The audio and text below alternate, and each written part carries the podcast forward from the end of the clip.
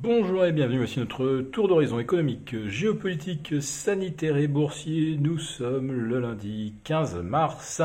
Pour comprendre comment tourne la planète finance, c'est sur la bourse au quotidien et nulle part ailleurs. Et l'épisode du jour s'intitulera Youpi Nouveau record pour le CAC et l'or qui ne s'en tire pas si mal. Toute la semaine dernière a été euh, marquée par le full risk on avec des hausses de 3,5, presque 4% sur les indices US qui ont réalisé leur meilleure semaine euh, depuis euh, début février et même depuis la mi-novembre en ce qui concerne le Dow Jones. Et bien sûr, quand on est en full risk on, on ne veut pas des actifs risk off et euh, ça nous avait renvoyé l'or sous les 1700 la semaine dernière. On a été chercher euh, l'objectif, le support qu'on anticipait vers 1690. Et euh, vendredi, ça, ça hésitait encore pas mal d'ailleurs, autour de 1700, parce que nous avions des taux longs américains à 1,64. C'est un nouveau record annuel, un nouveau record d'ailleurs depuis le début du mois de février 2020. Rappelez-vous, à l'époque, les taux longs américains étaient encore à 1,75%. Eh bien, on est revenu sur ces mêmes euh, niveaux, mais cette fois-ci, l'or n'est pas euh, retombé sur ces planchers, n'est pas allé euh, matérialiser un, double bottom en, W. L'or, pour l'instant, tient bien au-dessus de 1730.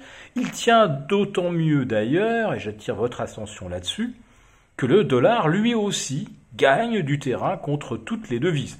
Généralement, euh, la baisse du dollar s'accompagne d'une hausse symétrique de l'or et, du pétrole et des matières premières en général. Eh bien non, là, le dollar monte et l'or monte aussi c'est pas spectaculaire, mais quand même, 1730, ça nous éloigne un petit peu de la zone dangereuse. Et puis si on rajoute que l'argent repasse au-dessus des 26, eh bien là on a un portrait qui est assez cohérent d'un point de vue macroéconomique. On est clairement dans, un, euh, dans une forme de trade reflationniste. Et euh, quand on regarde d'ailleurs euh, la structure de la courbe de taux aux États-Unis, on s'aperçoit que l'anticipation d'inflation, elle est au-delà de 2,5% d'ici 2023. Et maintenant, les spécialistes des marchés des taux s'attendent à trois hausses de taux de la Fed d'ici 2023 quand la Fed vous jure encore, ses grands dieux, que euh, non, elle ne touchera pas à ses taux d'intérêt avant au moins trois ans, parce que l'inflation ne sera pas là. Alors ça, elle peut toujours le dire. Les marchés aimaient le croire, manifestement, ils ne le croient plus. Il suffit de regarder euh, l'évolution des taux d'intérêt. Alors en Europe, là par contre, il ne semble pas que l'inflation soit jugée euh, aussi imminente, puisque l'on a une petite embellie sur les OAT et sur les Bund, autrement dit, une trajectoire euh, qui diverge de plus en plus entre les taux longs européens et les taux longs US. Donc aujourd'hui, petite détente sur nos OAT, et euh, des T-bonds américains qui restent accrochés à leur plafond de plus de un an, de plus de 13 mois maintenant. Alors une des questions qui se pose bien sûr c'est si ce trade reflationniste est le bon, si c'est vraiment euh, le scénario moyen terme, est-ce qu'on peut, est peut conserver des valeurs euh, bancaires et des valeurs value? Bah, faut quand même penser à une chose, c'est que si jamais les taux remontaient trop vite, trop fort, euh, les banques se retrouveraient confrontées à des, emprunts, à des emprunteurs étranglés par la hausse de taux. Déjà que beaucoup d'emprunteurs, ce qu'on appelle les emprunteurs zombies, sont maintenus en survie artificielle par la générosité militante des banques centrales, Fed et BCE, si les taux se retendent, eh bien, euh, les sociétés en difficulté, celles qui émettent dans des catégories double B, junk, euh, soit devront payer beaucoup, beaucoup plus cher pour se refinancer, c'est-à-dire plus de 5%, et à 5%, qui va leur prêter?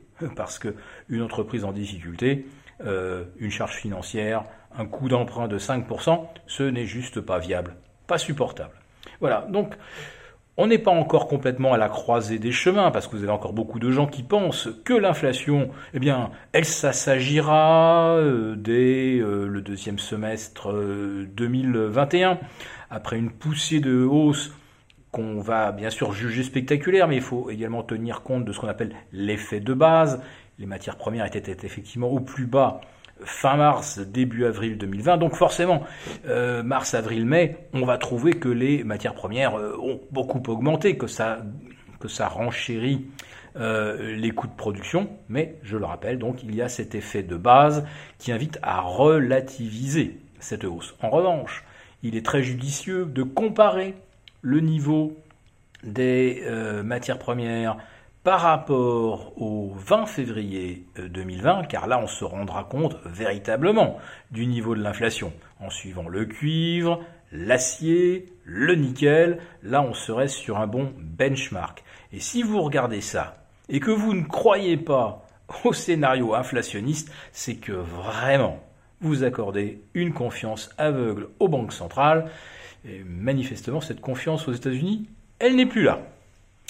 Si cette vidéo vous a plu, n'hésitez pas à nous mettre un pouce. On vous retrouve demain pour notre grand live.